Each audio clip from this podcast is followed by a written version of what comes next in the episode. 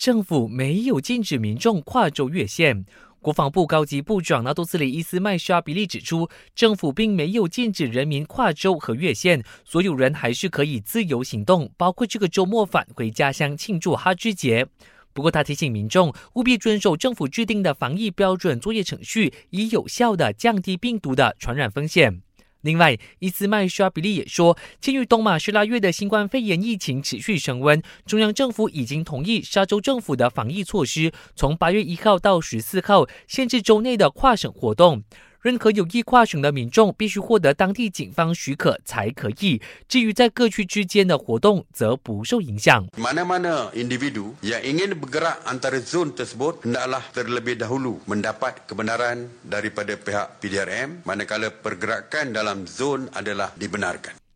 这段期间，沙州政府也会减少来往西马、沙巴和纳敏的航班班次，以测安全。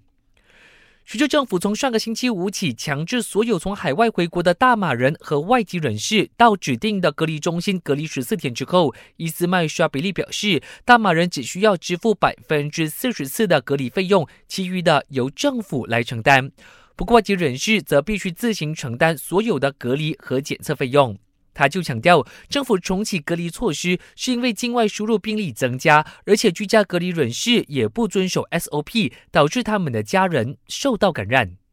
我是嘉俊，感谢收听。